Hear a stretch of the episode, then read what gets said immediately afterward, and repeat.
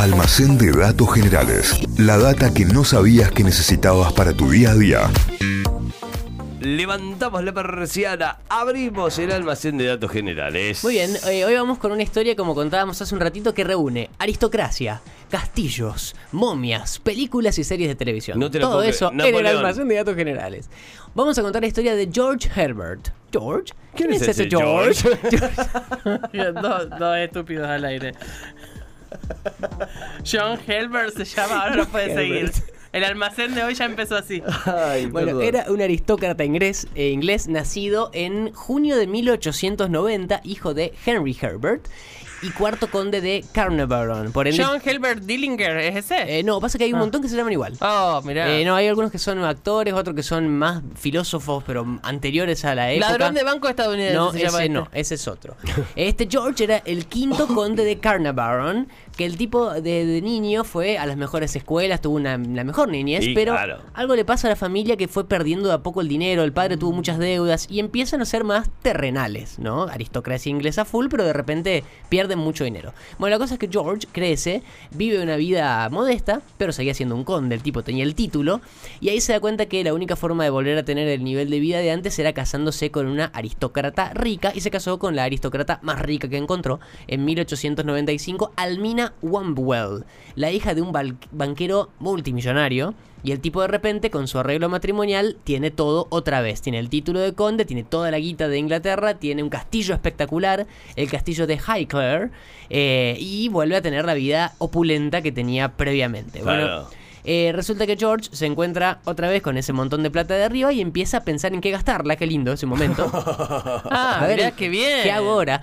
Y, el, Claro. y el primer emprendimiento que arranca es eh, fundar un establo para cría de caballos de carreras. Ahí Bien. mismo, en su castillo, funda el Highclere Stud. Eh, los caballos son un éxito, le va bárbaro, es admitido como miembro del Jockey Club. Eh, y acá un paréntesis, años más tarde sus descendientes, ya bastante más acá en el tiempo, siguieron muy ligados a los, cab- los caballos de carreras, al punto que su nieto, que murió en el año 2001, fue el director de los caballos de carrera de la reina Isabel. Mirá. O sea, si vieron The Crown, vieron que la reina es fanática de los caballos. Sí. Eh, Pero es el que la reina no, pero no, es- no es enamorada. ese, no es ese. Ah. No es ese. Este era un tipo que le manejaba los caballos de Me carreras hubiese también. encantado, me hubiese No era el mismo, no era el mismo. Eh, pero bueno, seguimos con la historia de George. El tipo escapó con los caballos, de repente pierde el interés por los caballos y se empieza a interesar por los eh, autos, que eran súper recientes en esos autos, por las carreras de autos. Así que va viajando por Europa corriendo las primeras carreras de autos que había, que existían. En 1903 viaja a Alemania para correr una carrera. Y corriendo en Alemania, en el sur de Alemania, se pega un palo, se pega un repalazo con el auto, casi se muere, pero se salva. Meses de recuperación, los médicos lo- lo- los- le salvan la vida y después de ya recuperado le aconsejan, su cuerpo médico, eh, que se mude de Inglaterra por el clima, que se vaya a un clima eh, un poco más seco, porque no iba a necesitar esa, esa, esa particularidad. hacía roer- doler Claro, los huesos. Para la recuperación. Así que el conde y su esposa se mudan a un lugar que por entonces era colonia británica, se mudan a Egipto. Y llegan a Egipto y ya recuperado George Herbert, ¿qué hace? Se vuelve fanático de la cultura egipcia, se convierte en egiptólogo, era súper emprendedor el tipo, con toda la plata que tenía la esposa, ¿no? Eh, y ahí empieza a organizar y a financiar excavaciones. Eh, y se empieza a armar una colección enorme de, de cosas egipcias, de elementos que iba encontrando de, las distintas excavaciones, en las tumbas, en lo que sea. Y como buen británico se lo llevó para el castillo. De hecho, hoy el castillo en Highclere tiene un montón de colección de, de- de elementos egipcios que fue encontrando George en, en todas esas expediciones. 1907 estaba en una de esas excavaciones y ahí conoce a Howard Carter. Va a ser importante este tipo en la historia, lo contrata. Howard Carter. Howard Carter.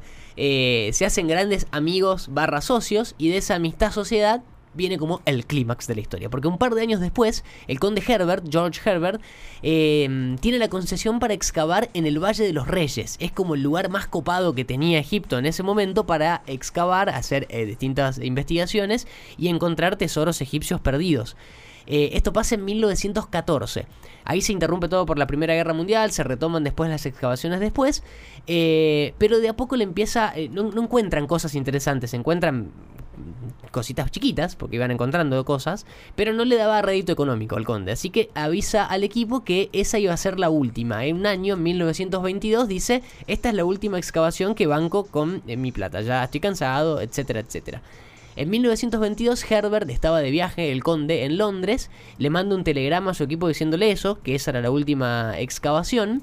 eh, pero el 4 de noviembre de ese año de 1922 le llega un telegrama a él estando en Londres, a Herbert, que decía, un telegrama firmado por Howard Carter, que decía, por fin hemos hecho un descubrimiento maravilloso en el valle, atención. una tumba magnífica con los sellos intactos, recubierta la misma para su llegada. Felicidades, decía así el, el, el telegrama, lo firmó como Carlitos Bianchi, ¿viste? Chao, felicidades. Así que bueno, Herbert va a Egipto volando, no volando, sino en, en barco, no sé en qué habrá ido, con su hija Evelyn, porque su hija lo, lo acompañaba un montón. El conde había tenido una hija en, durante todos estos años y lo acompañaba a Evelyn en muchas de las excavaciones. Se reúnen con Howard Carter, llegan a la escalera que llevaba a la tumba en esa excavación que habían encontrado en el Valle de los Reyes se encuentra con una puerta con un sello que estaba intacto, o sea, eso daba a entender de que atrás había algo muy copado y que por mucho tiempo esa puerta nunca había sido abierta porque tenía el sellito intacto, sin Pero abrir. le avisaron que la maldición de las La momias. No, maldición. no, no, no, que les no. cayó después. Fue la, la maldición de Napoleón, ¿vos viste? La- ¿no? Claro. Logran abrir la, la puerta y se dan con que estaban ante la tumba intacta de quién? De Tutankamón. No, era posta. El- tipos habían descubierto faraón más importante. el de más la- importante. El, el más. No sé si el más importante, pero sí el, el más eh, hitero, digamos. Pero el claro. más conocido del mundo. Y hay un dato de por qué. Al día siguiente vuelven con miembros del gobierno egipcio, con toda la ola así oficial, para ver qué onda lo que habían encontrado. Instalan un par de luces eléctricas para iluminar adentro. Porque imagínense, adentro de la profundidad. Eh, y empiezan a descubrir una locura. Además de la tumba del faraón, había sofás, cofres, tronos, santuarios, estatuas. Había más de 5.000 objetos que hacía 3.000 años que nadie veía Nah. ni tocaba. No, una no, bestialidad. no, no, no, Cuentan, no. a esto es medio leyenda, no se sabe, no está confirmado, anda a chequearlo, pero dicen que había una flor en, una, en un florerito chiquito y lo tocaron, la tocaron a la flor y se desintegró así, Como la de la Bella y la Bestia. tal cual. Bueno, inauguran oficialmente la tumba al público y Tutankamón se convirtió eh, eh, en el, eh, como decías recién la tita, en el, en el faraón más hitero de, de estos tiempos. De hecho, la máscara funeraria de Tutankamón... que inauguran eh, que podías hacer la Sí, visita guiada, la po- entrar- podías entrar. La, inaugurar oficialmente era que la podían ir a visitar eh, la gente que podía en ese momento. Estamos hablando de 1922, ¿no? No había turismo ni nada. Pero la cosa es que eh, encuentran la, la máscara funeraria que hoy está en el Museo del Cairo, que Claro. es la pieza más famosa de todo el arte Sí. de egipcio. Es la, Sí, la- sí. Si la googlean se van a dar cuenta de qué estoy hablando. Y lo loco de todo esto es que Tutankamón hoy es tan famoso por solo el hecho de que fue la tumba que se mantuvo mejor mantenida, que se mantuvo Claro. intacta desde que se murió. Eh, Se murió de hecho en el 1325 antes de Cristo. O sea, hace 3000 años, una locura. Y hacía de ese tiempo, hasta el año 1922, después de Cristo, que nadie había entrado a donde estaba enterrado. Eh, fue la que mejor se conservó, por eso fue tan famoso y que explotó de popularidad. De hecho, el reinado de Tutankamón fue súper tranqui. No, Sí, no no, hizo nada. no pasaron no, grandes no. cosas en Tutankamón. El- Hizo el- menos que Pepe Mujica en Uruguay. Claro, el tipo se convirtió en faraón a los 9 años. A los 9 años ya era faraón. Y se murió a los 19. O sea, 10 años duró su reinado. Claro. Y aparte de se uno murió de los re más joven. cortos. Y era chiquito. Era re, re petizo. Hay un egiptólogo famoso que se llama John White que dijo, el faraón que en vida fue uno de los menos estimados se ha convertido en el más famoso en la muerte. Porque él eh, dio la casualidad que justo fue esa tumba la que mejor se mantuvo intacta hasta ahora. Y. Es, ahora- la, es la que más permite reconstruir Claro. la, eh, la La historia. historia. y empezó a hacer todo el fenómeno de las momias y demás. Explotó la egiptología, las excavaciones y demás a partir de ese momento. Y de hecho, por ejemplo, si vos, así como cuando vas a Francia, te traes sí o sí la, la- la Torre Eiffel de llaverito. Chiquita, claro. Si vas al Cairo, no hay chance de que no te vengas con las cabecitas de Claro. Tutankamón Bueno, para todo el mundo. es esa el- máscara que decíamos Es el recién. icono. Así que eh, descubren la tumba de Tutankamón y se hacen recontramillonarios y famosos todos. Herbert le vende los derechos de información al Times de Londres, ganó un montón de plata con, con la noticia y demás. Cuando parecía que ya se retiraba de todas las excavaciones, le toca la mejor de toda la historia. Y parece que se le venía una jubilación muy copada a Herbert, al conde, pero le picó un mosquito. Se afeitó donde le picó, se le infectó. Infectó. Nah. Y adiós George Herbert a los 56 años. ¿En serio? Murió. Como no puedo disfrutar de la plata que ganó No, por descubrir y a acá dicen lo que decíamos recién, lo, La de, la, maldición. lo de la maldición de las momias que Y se claro, llama, o la maldición del faraón. Fíjate lo que le pasó a Napoleón. Eh, claro, eh, se murió este, se murieron varios de las personas que, que, que fueron a abrir la tumba. Igual esto es casualidad. O, lo, o no, O no. como quieras creerlo. Lo cierto es que se murió al toque. A los 56 años, George Herbert eh, moría por esa complicación de una picadura de mosquito estando en Egipto. De hecho, se murió en el Cairo. La viuda de George Herbert, Almina, se queda a cargo del castillo en Inglaterra. Pero con el paso de los años, el castillo de Highclere eh, era un castillo enorme, un predio enorme, gigantesco, dos, 2.000 hectáreas, el terreno completo, una bestialidad. Una. No le hacen mantenimiento y el castillo se empieza a deteriorar. Un castillo que tenía 500 años de antigüedad, si no le haces mantenimiento, se te viene encima, al punto de que muchos de los herederos, hijos de la pareja, eh, se lo quieren sacar de encima, hasta que a uno de los herederos se le ocurre el negocio de alquilarlo para películas, porque era un castillo hermoso, eh, cerca de Londres, así que el castillo empieza a salir en un montón de series, en un montón de películas y se empieza a hacer famoso en el mundo de las producciones. Por ejemplo, el castillo salió en Ojos bien cerrados, I Will Shoot de mm, Stanley Kubrick, de hecho, Claro, de Kubrick. la última película de Kubrick, todo el quilombo de, de- de las orgías y demás, es en el castillo de Highclere. Es la mansión Wayne de todas las películas de Batman, chabón. ¡No! La trilogía de, de Nolan, e incluso películas más viejas de Batman, Es ese castillo. ese castillo es la mansión Wayne. Pero Algunas se tomas de- quema. Pero a ver, después lo reconstruyó. La Imagínate la cantidad de plata que tiene Christian Bale. No, se quema, eh, lo quema en la, en la 1. En la uno. Y bueno, pero lo reconstruyeron, Cayo. Y ¿Y puso, tendrá la entrada a la baticueva por abajo de esa cascada o no? puso toda la papota ahí Claro. Nolan y lo reconstruyó Puede después. ser, eh. Eh, y después también fue el set principal, y esto es por lo cual explota realmente de popularidad, de Downtown Abbey. Es, es donde se filmaron los- las escenas principales de Downtown Abbey. Y en donde más se puede entender porque está, o sea, todo se filma ahí, incluso en las cocinas, las tomas de la cocina y demás, son tomas chicas de, de tamaño, Claro. justamente porque se filman ahí adentro, digamos, Claro. todo se, Claro, se no usa todo el solamente el, exterior, sino que muchas escenas adentro también se filmaron ahí. Así que eh, con todo esto, más el hecho de que el castillo, claro, se convirtió en una atracción turística en sí misma, se lograron la plata suficiente de la familia para restaurarlo completo. Hoy es una atracción turística.